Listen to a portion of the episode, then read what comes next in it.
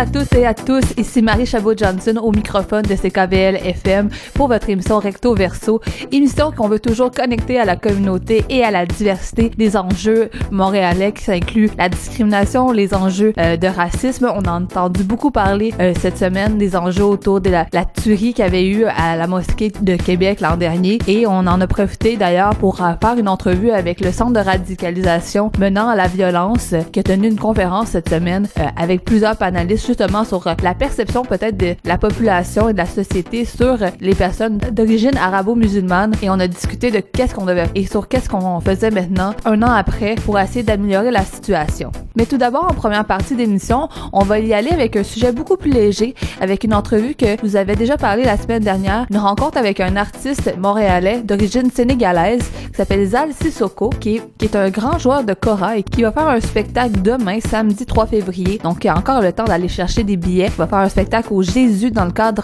des productions Nuit d'Afrique avec Derek Greiper qui est un grand joueur de kora. Justement, la kora, c'est une, c'est un instrument qu'on aura plus la chance de découvrir en sa compagnie. Il va d'ailleurs nous faire une petite performance et vraiment, je peux vous dire qu'il euh, avait mis toute une ambiance dans le studio. Pour l'anecdote, mon collègue Steve Legault, qui va justement être en onde un, peu après moi avec son émission Actualité du Sud-Ouest, pendant que Zal Sissoko était en train d'accorder sa kora, il pensait qu'il était en train de la jouer. Puis c'est vrai que seulement juste en l'accordant, le son est tellement, je trouvais que c'était un son qui, qui est prompt pour la relaxation. Donc j'espère que ça, qu'aujourd'hui vous allez découvrir un nouvel instrument, aussi découvrir un artiste qui vraiment embellit le, paysage montréalais et qui fait des représentations pour euh, à l'international quand même et qui mérite peut-être d'avoir une petite reconnaissance ici. D'ailleurs, pour son, son album La Palabre qui est sorti l'année dernière et qui s'est reconnu comme étant dans les meilleurs albums de musique du monde de l'année dernière. Donc peut-être un, petit achat à aller faire et sinon un instrument à découvrir ce week-end. Mais sans plus tarder, on, va laisser l'artiste se présenter lui-même. Donc, je laisse la parole à Zal Sissoko. Bonjour tout le monde. Euh, moi, je m'appelle Zal Idrissa Sissoko,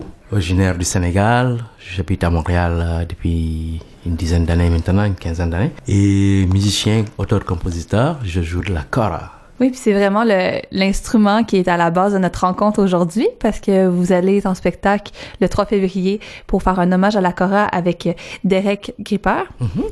Et juste pour nous situer un peu la Cora pour les personnes qui n'ont pas nécessairement la culture musicale ou instrumentale aussi développée que, que d'autres musiciens, pouvez-vous juste un peu la décrire puisqu'on peut pas vraiment la voir euh, en ondes? Oui, oui, la Cora c'est l'ancêtre de la harpe.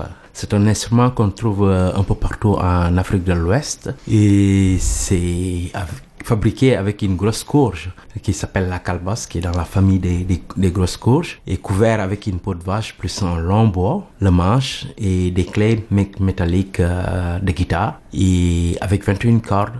Et les cordes, c'est des fils à pêche. C'est un instrument que j'ai appris avec mon papa. Mon papa aussi l'a appris avec son papa depuis des générations.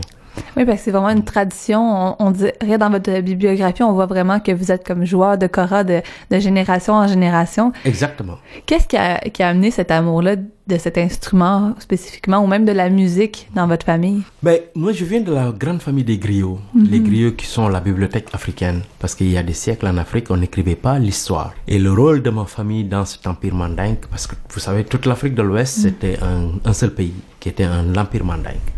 Alors le rôle de ma famille dans cette société, c'était de maintenir l'histoire et la transmettre de génération en génération. Et d'où euh, il y a des griots parleurs qui n'ont pas d'instrument, mais ma famille à moi, les Sissoko, ils ont la kora qui a été transmis de génération en génération depuis des, des, siècles. Mais quand même que vous ayez continué de le faire malgré le, tu sais, on préfère euh, le parallèle, malgré toutes les nouvelles technologies, tous les moyens d'expression qui existent, mhm. qu'on reste avec le moyen d'expression de, de la musique qui reste un peu des fois la, la... moi j'aime à dire que la musique c'est un peu euh, la nourriture de l'âme. Absolument. Donc il reste un peu, euh, c'est ce côté-là très un peu spirituel. Puis quand j'écoutais votre musique qu'on va faire jouer puis que vous allez pouvoir justement nous faire une performance, mhm. c'est très calme, c'est adoucissant un peu. Donc, euh, je sais pas trop comment le formuler, mais tu sais, oui, il y a la tradition qui vous vient de votre famille, mais cet, amour-là, d'où qu'il naît pour vous personnellement? Mais moi, je suis né et trouvé cet instrument à la maison. J'ai été tout le temps bercé par cet instrument à la maison parce que mon papa en jouait. Et j'ai grandi dans ça. Alors, euh, je suis parti à l'école euh, comme tous les enfants. Et à un moment donné, je me suis dit que non, non, il fallait que je continue cet héritage-là parce que, vous, vous pas, j'ai des frères, qui, un des grands frères qui est ingénieur agronome, un autre petit frère qui est euh, professeur de français et une sœur qui est infirmière, mais tout le monde a quand même appris la tradition à la maison mhm.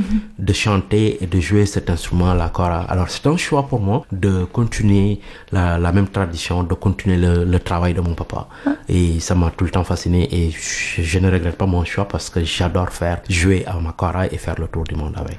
Oui, parce que vous faites vraiment le tour du monde. Euh, il y a une chanson dans votre nouvel album que vous avez fait paraître en 2017 mhm. qui est un peu un, message à, vos filles mhm. du fait que vous partez à l'étranger justement montrer cet art-là. Euh, justement, parce qu'on on les a juste à côté de nous, euh, derrière euh, l'autre mur euh, du studio. Mm-hmm. Est-ce que euh, comment vous partagez cet amour-là avec elle? Est-ce que vous pensez qu'un jour ils vont euh, le pratiquer elle aussi? Absolument, absolument. C'est un apprentissage parce que la plus grande, euh, elle est rendue à 10 ans. Et la Korak, vraiment, l'apprentissage commence à partir de 12 ans, 13 ans. Parce qu'il faut avoir les doigts un peu plus grands quand même. Parce qu'il n'y a pas de petite Kora. La Kora, c'est vraiment 21 cordes. Ouais, puis c'est quand même assez grand. Exactement. Alors, il faut avoir les doigts un peu plus grands pour pouvoir jouer à cet instrument. Et c'est certain que moi, je vais faire mon devoir, leur transmettre ma, ma tradition et par la suite, elles décideront qu'est-ce qu'elles veulent faire dans l'avenir. Mhm. Mais c'est sûr que je vais faire mon devoir. Votre devoir de, de, transmission. exactement. Mais moi, honnêtement, ça m'impressionne totalement parce que pour avoir essayé la guitare qui était seulement, je pense, 6 cordes, mais en voir 21 être capable de faire les 21 cordes et la dextérité que ça doit demander, je suis un peu impressionnée parce que je me dis, euh, je sais pas comment j'aurais fait. Faut dire que j'ai peut-être pas l'âme d'une musicienne, plus une âme de quelqu'un qui l'écoute. Euh, euh, désolée, je me suis perdue dans mes questions. Mhm. Mais donc, comme vous disiez, vous êtes né au Sénégal, puis vous êtes venu au Québec. Nous, l'émission, on est beaucoup plus aussi dans ce mélange-là interculturel, puis de faire la valorisation justement d'artistes locaux, euh, parce qu'on des fois on imagine que la musique du monde ça vient nécessairement d'ailleurs, ou mhm. que on pense que la musique québécoise est selon un certain style. Mhm. Mais je voyais dans votre bibliographie que vous avez collaboré avec des, des tonnes et des tonnes d'artistes d'ici que tu sais on pourrait justement qualifier du patrimoine ou du terroir québécois. Mhm. Mais finalement votre son il se retrouve un petit peu partout. oui, comme mais je l'ai toujours dit et on l'a toujours je ne suis pas le seul qui le dit non plus, la musique n'a pas de frontières. Mhm. Parce que pour moi, ça, venir de quelque part n'est pas un handicap pour pouvoir faire la, avec mon instrument la musique québécoise ou le folk euh, américain ou le, blues, des trucs comme ça. Alors pour moi, la musique n'a pas de frontières. Les collaborer avec d'autres musiciens, moi j'ai toujours aimé ça. Pourquoi? Parce que quand on collabore, en faisant de la collaboration, on gagne quelque chose. On donne quelque chose, mais on reçoit aussi quelque chose. Mhm. Et ce métissage de, de, de musique, c'est très, très, très riche pour moi. Et ça, ça me fait grandir et j'adore faire ça. J'adore faire ça. D'ailleurs, ça me rappelle une, une de nos premières entrevues que j'avais faites euh, à l'émission, qui était avec quelqu'un qui était dans l'espace de la diversité pour la littérature. elle me disait que souvent, on imagine que la littérature québécoise, c'est d'une certaine façon, mais que finalement, en étant au Québec, ben, vous avez, vous faites partie de la, la, musique québécoise, vous faites partie de la culture québécoise. Mm-hmm. Donc, ça, c'est un, petit clin d'œil que, que je lance.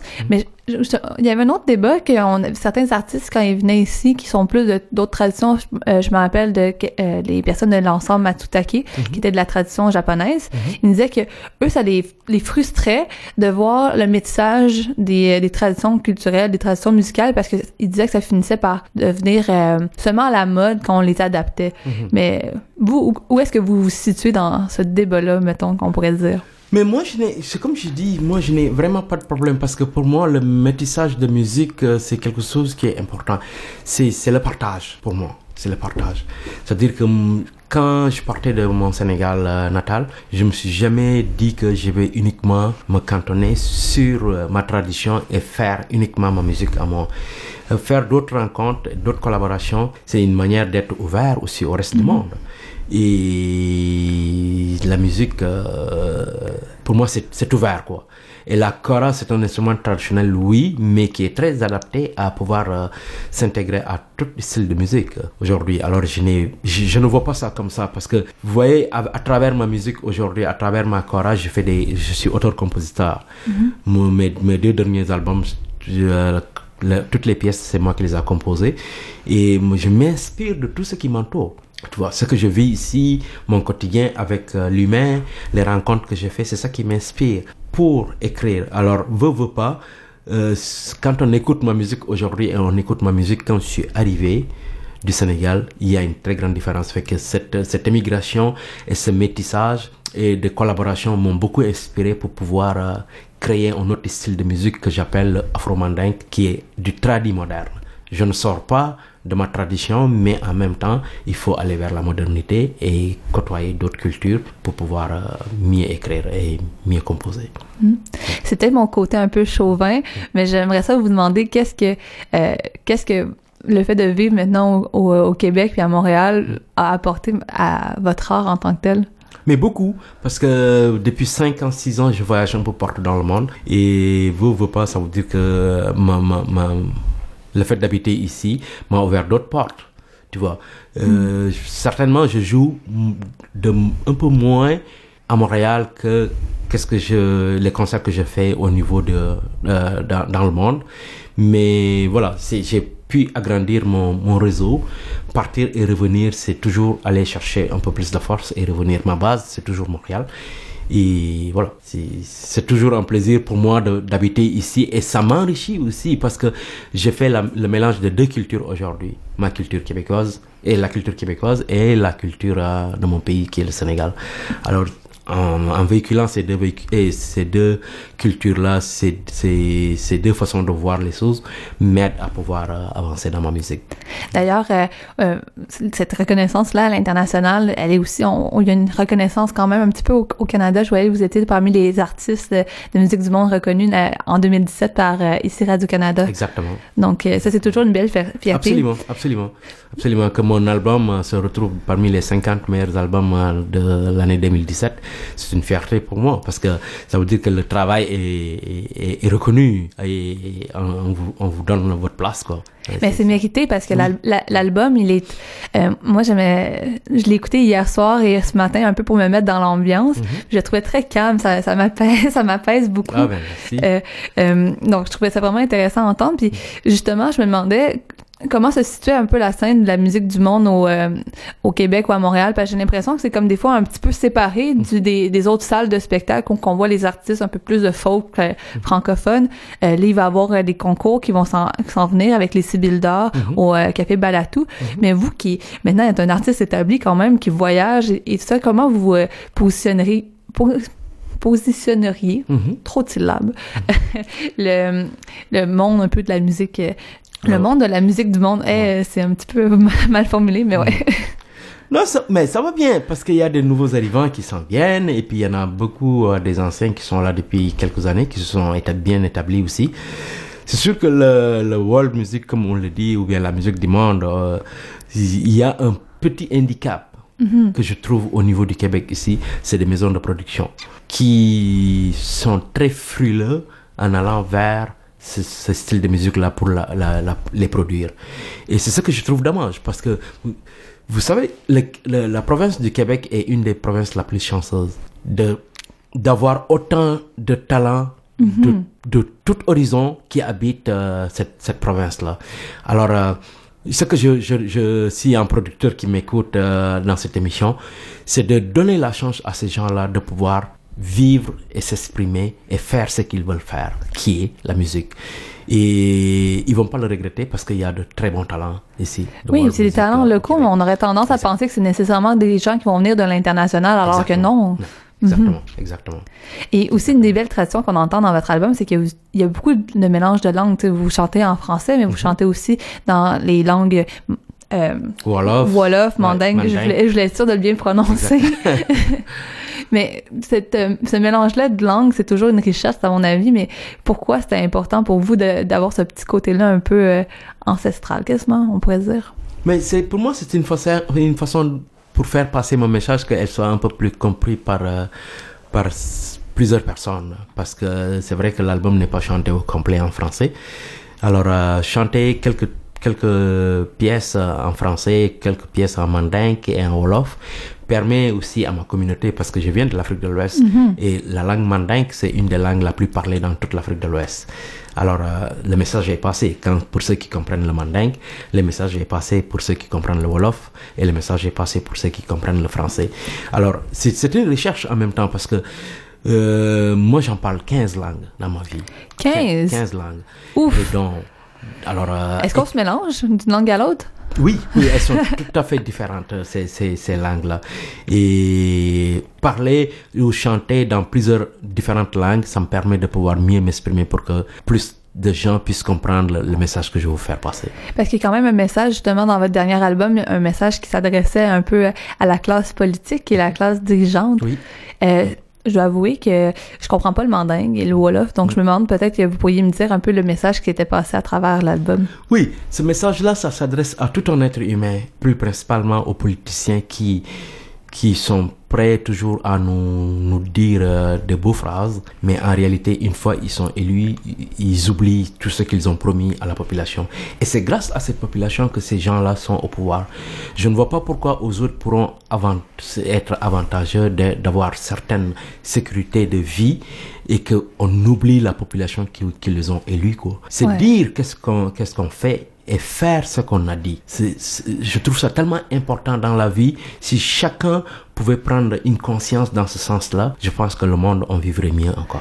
Oui, puis en plus, ça s'inscrit dans l'actualité, hein, parce que les, les prochaines élections provinciales vont s'en venir, puis on sait que au Québec, finalement, le, pour pas faire de, de lien peut-être un peu hasardeux, mais le, les débats autour de l'immigration, autour du multiculturalisme prennent beaucoup d'emphase, puis on- à, à mon avis très personnel, des fois, on finit par justement rester dans une espèce d'ambiance de, de guerre, euh, nous et l'autre, mais finalement, euh, finalement... Pour, pour l'immigration, tu sais que c'est je, je- c'est dommage. C'est dommage que les gens soient un peu frileux dans ce sens-là parce que euh, veut, veut pas, même si chaque jour, euh, que ce soit la province du Québec ou euh, du Canada en entier, qui, qui recevait un million de personnes ou 100 000 personnes, moi je trouve que la population canadienne, ou plus précisément québécoise, ils gagnent quelque chose parce que ces gens-là, quand ils viennent, ils viennent avec un bagage aussi, une culture, une autre façon de voir les choses. Et aller vers l'autre, c'est de connaître qui il est. Mais si vous voyez quelqu'un dans la rue parce qu'il est différent de vous et vous n'avez pas le courage ou l'envie d'aller vers lui, vous, vous bloquez. Parce que vous vous empêchez de connaître quelque chose d'autre que qui serait important peut-être dans, dans, le, dans le véhiculement de votre vie. Parce que euh, qui vient vers moi aujourd'hui peut connaître qui je suis et certainement il ne sera pas déçu. Peut-être qu'il serait déçu aussi, je n'en- ai aucune idée, mais aller vers l'autre, moi je trouve que c'est important. C'est comme aller en voyage, c'est sortir de son confort, aller vers l'autre, l'inconnu. On apprend beaucoup de choses. Oui, on apprend vraiment beaucoup, beaucoup de choses.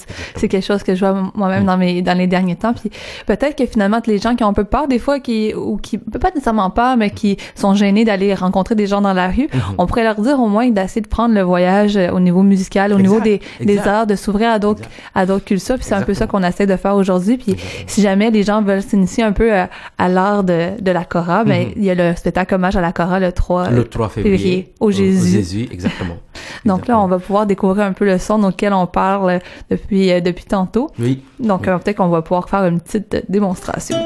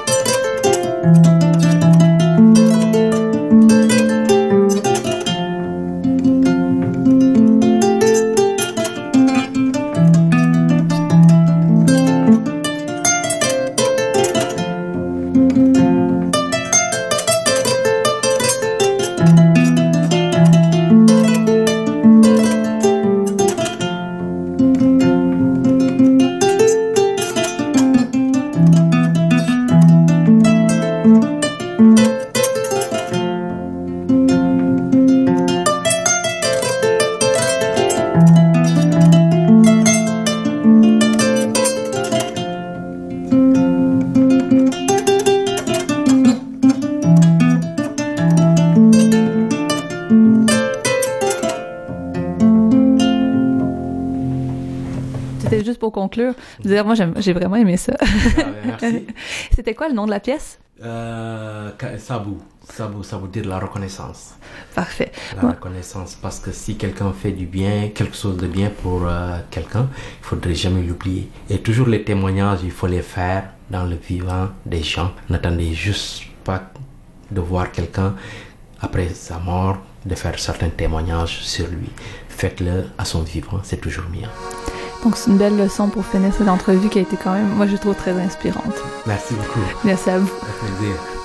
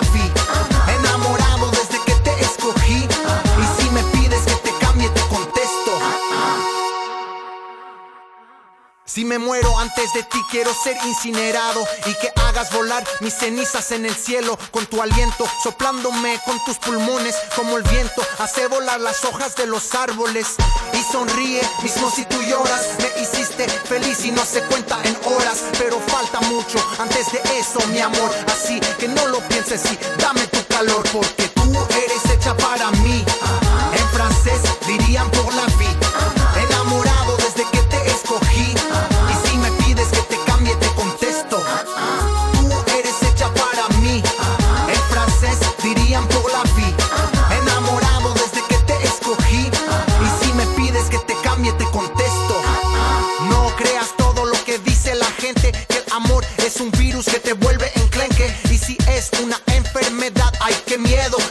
de monstruo, prefiero estar enfermo y no me curen, que estoy bien así, el corazón feliz desde que te conocí, cariñito, eres mi cacho del Edén y pues así es, aleluya y amén,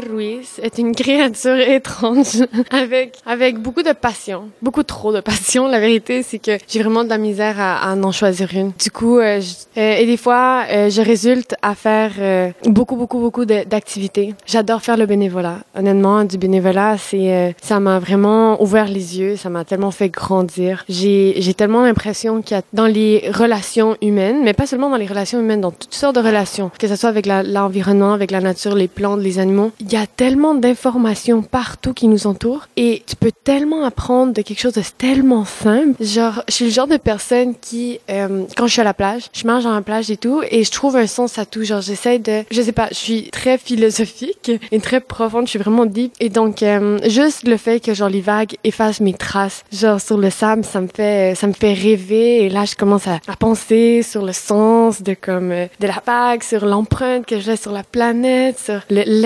de comme make it worth it, you know? Puis euh, je suis une personne aussi qui adore rire, très émotionnelle, super empathique. J'adore les animaux. Je suis une personne qui des fois adore la solitude. Je trouve qu'il y a une très belle, je trouve qu'il y a une beauté à la solitude. Et je trouve que euh, avec mes expériences de vie, ce que j'ai vraiment aimé, c'est la beauté dans tout. J'ai commencé à euh, observer les choses et essayer de trouver quelque chose de beau dans tout. Et, honnêtement, je réussis. Genre, je trouve ça quand même très très joli. Tu sais, tout le monde me dit ah non mais tu sais il y a des il y a des événements vraiment dégueulasses, genre euh, la guerre ou etc. Mais tu sais la vérité c'est que il y a pas de bien sans mal. Et genre je suis pas en train de justifier le mal. Le mal peut pas se justifier. Mais ce que je veux dire c'est que il y a tellement de la beauté dans le fait que disons durant une crise, les gens s'aident entre eux sans se connaître. Les gens se sacrifient pour l'autre sans les connaître. Genre dans, dans des temps de crise, il y a tellement comme une force et une et genre l'empathie de comme il y a une force d'esprit que genre moi je suis éblouie par et euh, je trouve ça vraiment vraiment bien surtout dans euh, les accidents qui arrivent dans la vie. Genre la vérité c'est que très souvent ils vont juste te redirectionner et que c'est vraiment la question de ta perspective de savoir si tu vas prendre ça comme une comme une excuse et l'utiliser comme une autodestruction où tu vas genre vraiment comme autodétruire et tu vas vraiment euh, te centrer sur euh, l'émotion négative parce que ma mère m'a toujours dit la tristesse et la peur est inévitable. Par contre, la souffrance, c'est une option, c'est un choix. Ah, donc tu peux le prendre comme ça ou tu peux le prendre de l'autre sens et essayer d'apprendre, essayer de trouver un sens. Le sens peut venir beaucoup beaucoup après, mais je me suis aussi rendu compte que en étudiant, euh, j'avais vu une un, vidéo et un, un, garçon qui disait que les émotions étaient le langage du cerveau et que quand tu pleures et t'es triste, dans le fond, c'est le cerveau qui a absorbé l'information. Donc, t'es triste parce que t'es prêt à passer à d'autres choses. T'es triste parce que t'as réalisé ce qui t'avait arrivé. Et donc, euh, et donc, c'est vraiment génial parce qu'en sachant ça, tu sais que si quand t'es triste à cause de quelque chose et tu pleures, le moment où t'arrêtes de pleurer et tu fais quelque chose d'autre, c'est parce que ton cerveau, il a comme, il a capté l'information et t'es prêt à passer à d'autres choses à place de rester dans la même euh, émotion et choisir la souffrance over la tristesse, qui est vraiment pas la même chose. Et euh, la question n'était pas du tout ça. La question était qui suis-je? Pour ça, je viens, je viens du Mexique. J'adore mon pays. Euh, je pense que ça me définit beaucoup euh, parce que contrairement à ce que d'autres personnes pourraient penser, moi je pense que la culture et l'endroit où tu vis, ça l'influence beaucoup sur ta manière de communiquer avec les autres, tes aptitudes sociales et surtout ton mode de vie. Et je pense que ça c'est vraiment très important, surtout que oh mon dieu le langage, le langage ça a tellement une grande influence. Je suis très dramatique, mais c'est parce que les expressions mexicaines sont très dramatiques. Quand je dis j'ai à place, tu sais, en français, c'est j'ai faim. Au Mexique, muero de hambre. Je meurs de faim. Genre, on n'utilise pas des, phrases simples. Genre, on utilise toujours je meurs, je, ah, je, je rêve de. Mais non, mais je sais pas comment les exprimer. Je veux, disons, quand quelqu'un t'énerve, ici, tu dis, ah, tu m'énerves, mais non, mais tais-toi. Au Mexique, on dit, je veux te tuer. Genre, tu sais, c'est comme, c'est très. Et donc, ça rend les gens quand même assez dramatiques et très expressifs. Et ouais, et donc, euh, je pense que ça, ça, me, ça a beaucoup influencé la personne que je suis. Moi, je me rappelle quand je suis arrivée au Québec, quelque chose que j'ai adoré, je parlais même pas encore français, je faisais juste le comprendre un peu. Et je suis allée à un festival euh, durant l'hiver. Et il y avait un personnage, un genre de... C'est pas un Robin des Bois, là. C'était un genre de pleubois. Un bûcheron, OK? C'était un personnage qui était en bûcheron. Et euh, il faisait des sketchs d'humour. Il disait, nous, les Québécois, tu sais, on est drôles. Et là, il commençait à comme raconter euh, des jokes et tout. Et je trouvais ça vraiment incroyable. La confiance que la personne elle avait, le sentiment de famille que comme il projetait et la gentillesse. Honnêtement, pour moi, moi, j'admire beaucoup les Québécois. Je suis vraiment fière de dire que je suis québécoise, québécois, québéco-mexicaine, euh, parce que j'admire l'humour. Je trouve que c'est magique. J'ai l'impression que euh, le Québécois a une facilité à rire, une facilité à, à juste prendre la vie du bon pied, tu vois. Et pas juste ça aussi, j'ai l'impression que les Québécois ont une simplicité d'esprit où est-ce que c'est, ça va pas être par nature des personnes qui vont être très avarices, ça va être des personnes qui vont être très généreuses, qui sont très humanitaires, qui vont payer des millions, des mille, des milliers de dollars, un genre de 6 000 dollars pour aller à un pays où ils vont vivre comme de la merde pour aider les autres. Moi, je trouve ça incroyable. Je trouve ça super génial. Et honnêtement, moi, j'ai envie de le faire. Et j'ai l'impression que, euh, ouais, le Québécois a tellement de valeurs et de vertus. Je suis vraiment fière.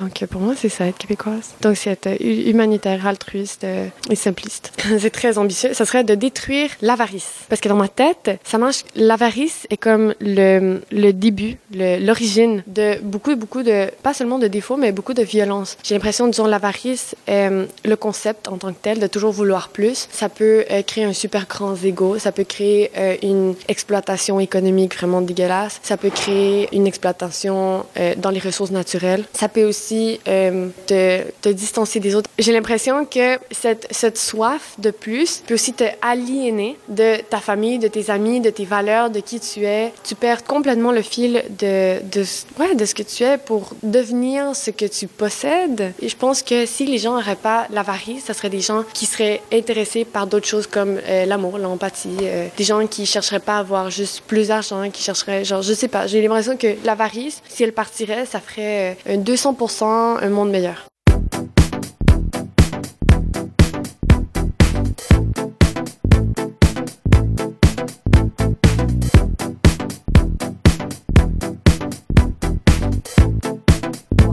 Bienvenue à Recto Verso avec Marie Chabot-Johnson à l'antenne de CKVL FM. J'espère que vous avez apprécié la rencontre avec Zal Sissoko autant que moi j'ai pu l'apprécier. Vous venez tout juste d'entendre une bulle témoignage en compagnie de Jennifer, qui est québécoise d'origine mexicaine, mexicano-québécoise comme elle aime à dire. Comme vous avez vu, euh, elle a pris une autre forme par exemple euh, par rapport à la bulle témoignage. Souvent on pose les quatre mêmes questions et euh, quand j'ai posé la question de se présenter un peu et se décrire, elle est rapidement tombée dans des envolées lyriques puis c'est vraiment propre justement à sa personne. Elle fait beaucoup de liens euh, dans sa vie, puis justement beaucoup dans la construction du développement personnel, puis essayer de prendre plusieurs de ses expériences euh, pour essayer d'en mener à son projet de vie, qui est d'être heureuse finalement.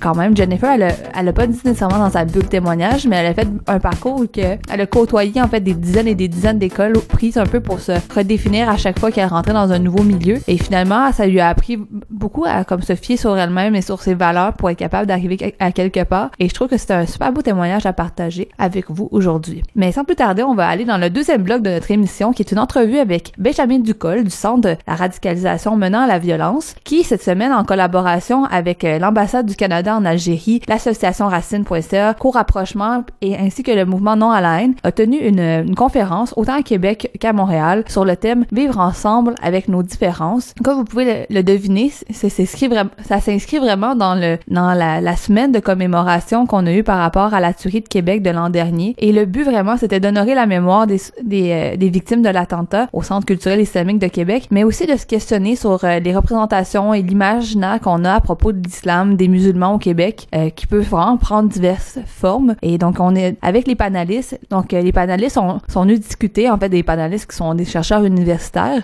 sont venus discuter des, autant des événements de l'actualité, des controverses, ou simplement de parler de religion, d'identité, de vivre ensemble et de toutes les représentations qu'on pouvait avoir des musulmans et de l'islam à travers l'espace public québécois, euh, notamment au, niveau des médias. Donc c'est sûr qu'ici à CKVL, vu qu'on est un média, on se, on se posait beaucoup la question, mais finalement l'idée était que euh, d'essayer d'avoir une image positive, parce que finalement quand on tape toujours sur le même clou de la même façon, ben on finit par renforcer des stéréotypes. Donc c'est un peu notre responsabilité en tant que médias, surtout médias communautaires, de vous apporter euh, une autre vision que la, vision qu'on voit traditionnellement dans les médias traditionnels, pour voir que finalement, finalement, il faut de tout pour faire un monde et finalement, la plupart du temps, quand on prend le temps d'écouter l'autre, on se rend compte qu'on on est beaucoup plus similaire qu'on ne le pense et on finit par se laisser inspirer par le parcours de plusieurs personnes. Vous l'avez sûrement remarqué dans les dans les dernières semaines qu'il y a eu beaucoup de bulles témoignages avec des personnes d'origine arabo-musulmane. Euh, c'est peut-être un petit peu euh, un, un ado comme on dit, mais finalement je pense que à travers le travail que je fais ici, j'ai la chance de pouvoir rencontrer de plus en plus de personnes avec des origines diverses et euh, ça me permet de justement rencontrer des gens d'origine arabo-musulmane qui vivent des discriminations de, de certaines formes et je trouve que leur parcours de migration, mais aussi d'intégration dans la société, ou même juste en fait de développement personnel, puisqu'il y en a beaucoup qui sont nés ici au Québec, est intéressant à suivre et à, comprendre, afin de comme pouvoir justement euh, comprendre un peu plus la société dans laquelle on vit ici à Montréal. Mais sans plus tarder, je vais laisser Benjamin Ducol du Centre de radicalisation menant la violence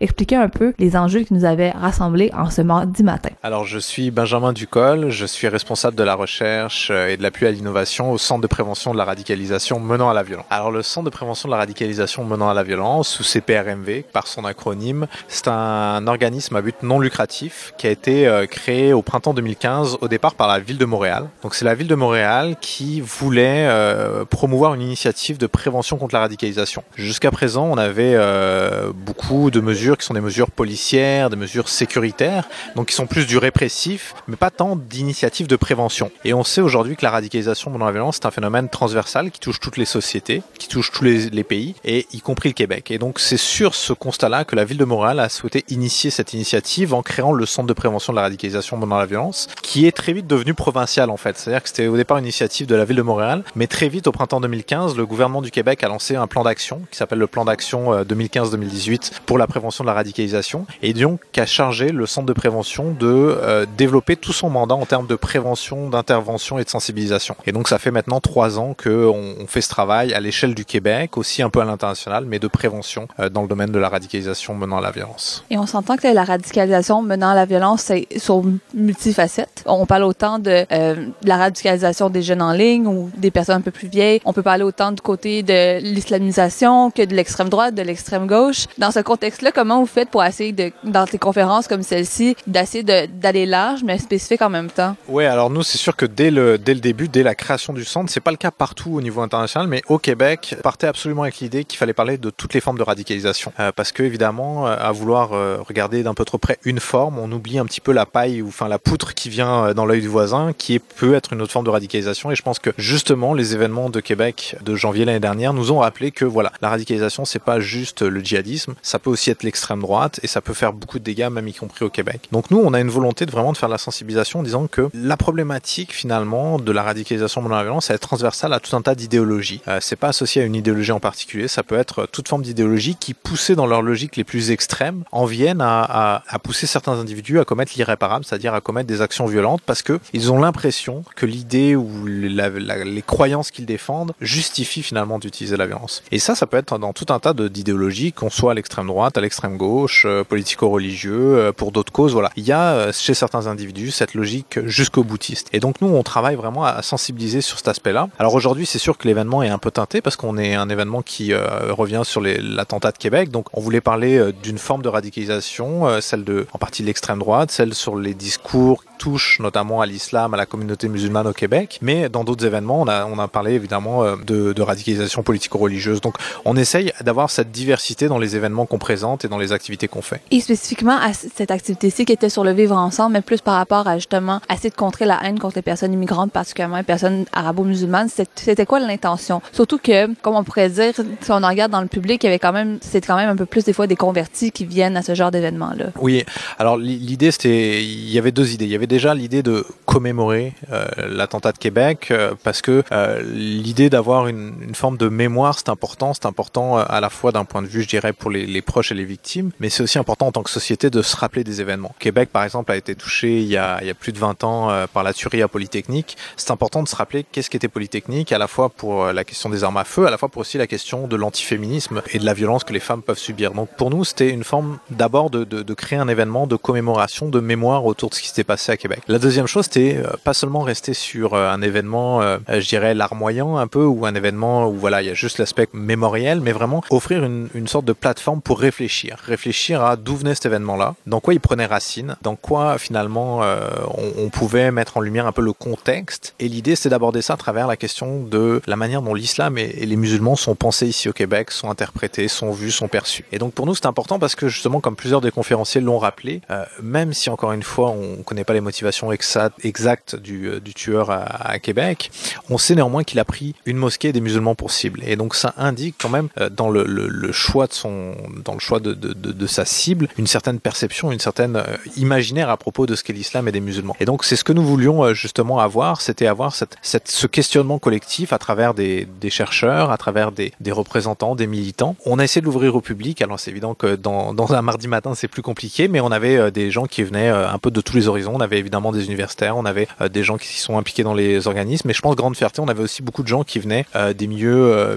gouvernementaux et ministériels. Parce que c'est important aussi que ce message-là puisse arriver à un moment donné jusqu'aux personnes qui prennent les décisions, qui sont justement les ministres ou les gouvernements. Pendant la conférence, finalement, on faisait beaucoup un diagnostic de qu'est-ce qui a été fait avant, mais la question qu'on se pose toujours un petit peu, puis qu'on se questionne aussi dans l'émission que, que je fais, c'est comment, tu sais, c'est quoi le prochain step? Donc, tu sais, aussi, on parle beaucoup aux gens, justement, qui vivent la discrimination, mais aussi quand on fait partie d'une société de la partie dominante, comment on fait? C'est comme c'est quoi les actions un peu à faire? L'enjeu, c'est effectivement de pas rester juste au niveau du diagnostic, parce que ça serait une forme d'échec de euh, effectivement de, que tout le monde soit plus ou moins d'accord sur le diagnostic, mais qu'on s'en qu'on s'en tienne là. C'est comme si, euh, par exemple, on annonçait à un malade qu'il est malade, mais qu'on lui donnait pas les solutions pour se guérir. Euh, et donc tout l'enjeu, c'est effectivement de développer. Puis je pense, c'est de développer des, des, initiatives à plusieurs niveaux.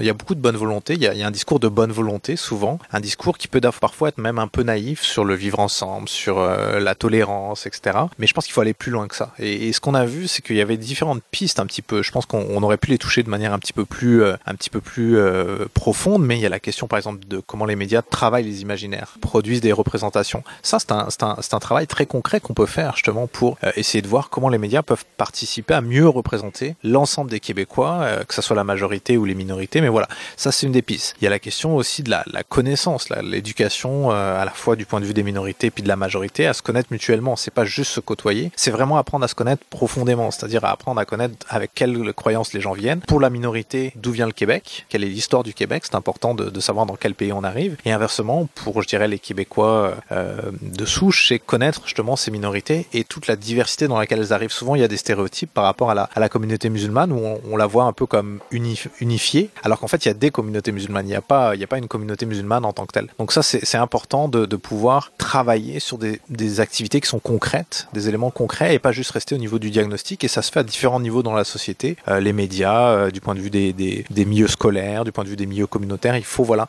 avoir des initiatives qui sont peut-être des petites initiatives, mais cumulées, finissent par faire un gros travail. Juste ma petite note aussi en plus, c'est que souvent, euh, même encore aujourd'hui, on, oppose personnes immigrantes, justement personnes immigrantes d'origine arabo-musulmane et québécois de souche blanche. Mais on s'entend qu'il y a beaucoup de personnes qui sont aussi euh, d'origine arabo-musulmane, mais qui sont nées au Québec depuis très longtemps. Là, donc, il faut faire la, la distinction. Euh, mais à pas nécessairement juste à travers cette conférence-ci, mais à travers l'ensemble des activités que vous faites, parce que vous faites aussi des formations, des conférences. Vous savez, le centre fait aussi de l'accompagnement. Si on avait à retenir quelque chose, nous, en tant que public, tu sais, oui, il y a la question des, des organismes publics et la question des organismes communautaires, mais en tant que public, l'auditeur qui va entendre ça, qu'est-ce qu'il faut qu'il retienne le plus? Ce que, ce que j'aurais tendance à pointer du doigt, c'est que dans la question de la radicalisation, on a tous une responsabilité individuelle, en fait. Et la responsabilité individuelle, elle est euh, finalement dans ce qu'on peut faire et dans ce qu'on peut voir chaque jour. Je le compare un peu à la responsabilité que chacun a, notamment euh, sur la question de l'égalité entre les hommes et les femmes. Euh, c'est-à-dire qu'on peut très bien penser, se, dire, moi, je, me perçois comme tolérant, je me perçois comme équitable dans la relation entre les hommes et les femmes. Néanmoins, on accepte des fois des choses, on entend des choses, par exemple des remarques profondément anti, anti-femmes, anti-féministes, qu'on devrait pas laisser passer. Et ben c'est la même chose pour la radicalisation, c'est-à-dire que à notre échelle, parfois, on est sur Internet, on voit passer des choses et on se dit bon bah c'est juste quelqu'un de stupide ou c'est quelqu'un qui euh, qui sait pas ce qu'il dit, mais on devrait pas le laisser passer. On devrait finalement euh, mettre notre pied à terre et, et, et, pas nécessairement confronter la personne, mais intervenir, dire qu'on n'est pas d'accord ou euh, qu'il y a une autre manière de le voir. Et ça, je pense que c'est à tous les niveaux, c'est-à-dire c'est dans notre vie quotidienne, que ça soit euh, dans notre travail, dans euh, notre cercle social, euh, dans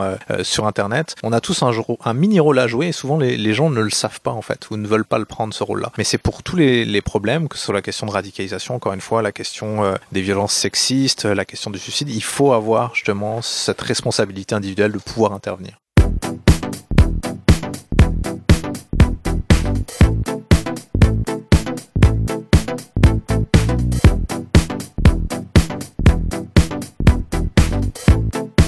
Et c'est bientôt la fin de l'émission et comme à chaque semaine, on vous propose des, événements euh, à aller voir peut-être pendant le week-end ou euh, pendant le reste de la semaine jusqu'à l'émission de la semaine prochaine, vendredi. Et euh, je dois vous avouer que cette semaine et pour les prochaines semaines, ça va être difficile de choisir parce qu'on commence, en fait, on a commencé hier le mois de célébration de l'histoire des Noirs et donc dans ce cas-ci, il y a beaucoup d'événements qui se passent un peu partout à Montréal par rapport à la célébration de ce mois-ci. Et donc, on va d'ailleurs peut-être recevoir la semaine prochaine une responsable pour nous parler un peu plus des projets qui sont euh, sous-jacents euh, à ce mois-là de l'histoire des Noirs parce que c'est pas juste des activités culturelles, mais c'est vraiment un mois de commémoration de pour souligner vraiment la contribution des citoyens euh, d'origine afro-descendante dans la société québécoise. vraiment, ils sont pas arrivés dans les années 70 comme le disait Webster, mais vraiment depuis beaucoup plus longtemps. Donc, c'est l'occasion pour nous de pouvoir souligner un peu cet héritage-là et on peut commencer dès ce soir à, à la Maison d'Haïti qui diffuse une série documentaire appelée Hidden Colors sur l'histoire réelle et inédite des personnes de couleur à travers le monde. C'est une série de films traite de, certaines raisons pour lesquelles la, contribution des peuples africains et autochtones ont été oubliés à travers les pages de l'histoire. Donc c'est une occasion aussi de voyager autour du pays euh, parce que le film vraiment met en vedette des chercheurs, des historiens ou des commentateurs sociaux qui vont faire découvrir des faits étonnants sur des choses euh, telles que l'image originale du Christ. Fait que souvent en fait on, on, représente le Christ de façon blanche, mais il venait de comme historiquement il vient vraiment d'un coin qui on n'a pas la peau blanche normalement. Donc euh, ouais, donc c'est des choses comme ça qu'on va pouvoir discuter. Donc c'est ce soir à 18h30 à la Maison d'Haïti à Montréal. Dans une autre lignée, ce samedi au Théâtre Maisonneuve, c'est l'occasion de célébrer un peu à l'avance le, le Nouvel An chinois avec le Chinese New Year Gala qui se tient là-bas, euh, qui est une journée en fait unique pour célébrer justement, pour célébrer dans la tradition chinoise euh, le chemin de la soie, donc avec des chansons euh, et de la musique, la danse traditionnelle classique ou folk, avec l'opéra de Pékin et tout ça. Donc c'est une c'est une occasion de pouvoir découvrir plusieurs artistes chinois qui sont établis à Montréal ou à l'international. Donc c'est ce samedi au théâtre Maisonneuve en soirée vers 19h30 ou encore ce dimanche aussi à 19h30. Sinon, dimanche, il y a aussi d'autres occasions. Il y a deux événements qui ont l'air très intéressants. C'est le Festival palestinien interculturel des Journées de la famille au, euh, Centre récréatif de Saint-Laurent ou euh, l'association DSTT Culture euh, pour diversité sociale, solidarité, tolérance et transparence, invite les gens à venir faire justement un festival de journée de la famille palestinienne. la prémisse qu'on dit, c'est que compte tenu que la culture est une composante de l'intelligence humaine, puis qu'on la transmet de génération en génération, euh, on devrait justement être capable d'essayer de la partager euh, dans la paix, l'harmonie, et euh, pour justement faire une lumière sur les communautés qui existent. Donc, on entend souvent parler des communautés palestiniennes à travers les médias, mais peut-être que finalement c'est l'occasion d'aller les rencontrer directement et de voir aussi comment ils font la promotion de l'intelligence de, la Palestine, la diversité palestinienne à travers le contexte québécois et canadien, justement en faisant comme une initiation à la culture, aux valeurs, au sport et tout ça. Donc c'est ce dimanche au Centre créatif Saint-Laurent toute la journée de 10h à 20h. Sinon une autre communauté qui qui nous euh, qui nous interpelle beaucoup ici à l'émission, c'est essayer de reconnaître un peu plus la part des peuples autochtones justement euh, à la société québécoise parce qu'en fait ils étaient là bien avant nous. Il y a en fait une visite de Montréal sous l'angle justement des peuples autochtones. Donc l'événement s'appelle les Autochtones et la ville, visite urbaine avec l'autre Montréal, qui euh, qui part en fait de l'organisme Action humanitaire communautaire. Donc dans le, cadre de la semaine interculturelle, on invite les gens justement à voir la ville sous un autre angle. Euh, Montréal vient tout juste de célébrer son 375e anniversaire, mais les autochtones en fait sont ici depuis beaucoup plus longtemps. Donc c'est l'occasion de voir le territoire avec euh, avec leur perspective justement. C'est l'occasion aussi de faire un peu cette appropriation là et cette affirmation là politique et culturelle de la part des autochtones pour justement redécouvrir un peu plus notre passé. Donc la visite se déroule en autobus, ça coûte seulement 20 dollars et elle part en fait du pavillon Jean Briand euh, de l'université de Montréal. C'est l'occasion. La plupart des événements que je vous parle aujourd'hui sont toujours inscrits sur Facebook, donc c'est l'occasion aussi de pouvoir euh, les côtoyer. Et sinon, euh, juste pour finir, parce qu'on pourrait ne jamais arrêter, on pourrait ne jamais arrêter de parler des événements qui se passent parce que la ville est riche et tout ça. On vous invite à venir la semaine prochaine, à venir la semaine prochaine au lancement du mois de l'histoire des Noirs ici même à la salle. On va vous partager les informations sur la page Facebook de CKVL FM. Donc, euh, c'est l'occasion aussi de venir nous, nous rencontrer. Je serai moi-même sur place. Donc, euh, venez, venez me dire un petit bonjour et on pourra justement de se parler de l'importance que c'est de souligner justement ce mois-là de l'histoire des Noirs. Et sur cette note, c'est la fin de Recto Verso pour euh, ce vendredi 2 février 2018. La semaine prochaine, on va discuter un peu plus du mois de l'histoire des Noirs et on va également discuter avec des responsables d'organismes qui partent un projet pour les femmes la Saloise, justement pour euh, renforcer le sentiment de sécurité à la salle. Donc, je vous en dis pas plus, mais euh, c'est une découverte de projet euh, vraiment local qui est intéressant à faire. Donc, j'ai vraiment hâte de pouvoir en discuter avec vous. Et sur ce, je vous souhaite un bon week-end de découverte avec la multitude d'activités qu'on a aujourd'hui. Et si vous voulez rester à l'affût des actualités locales du Grand Sud-Ouest, je vous invite à écouter mon collègue Steve Legault qui va suivre dans quelques instants.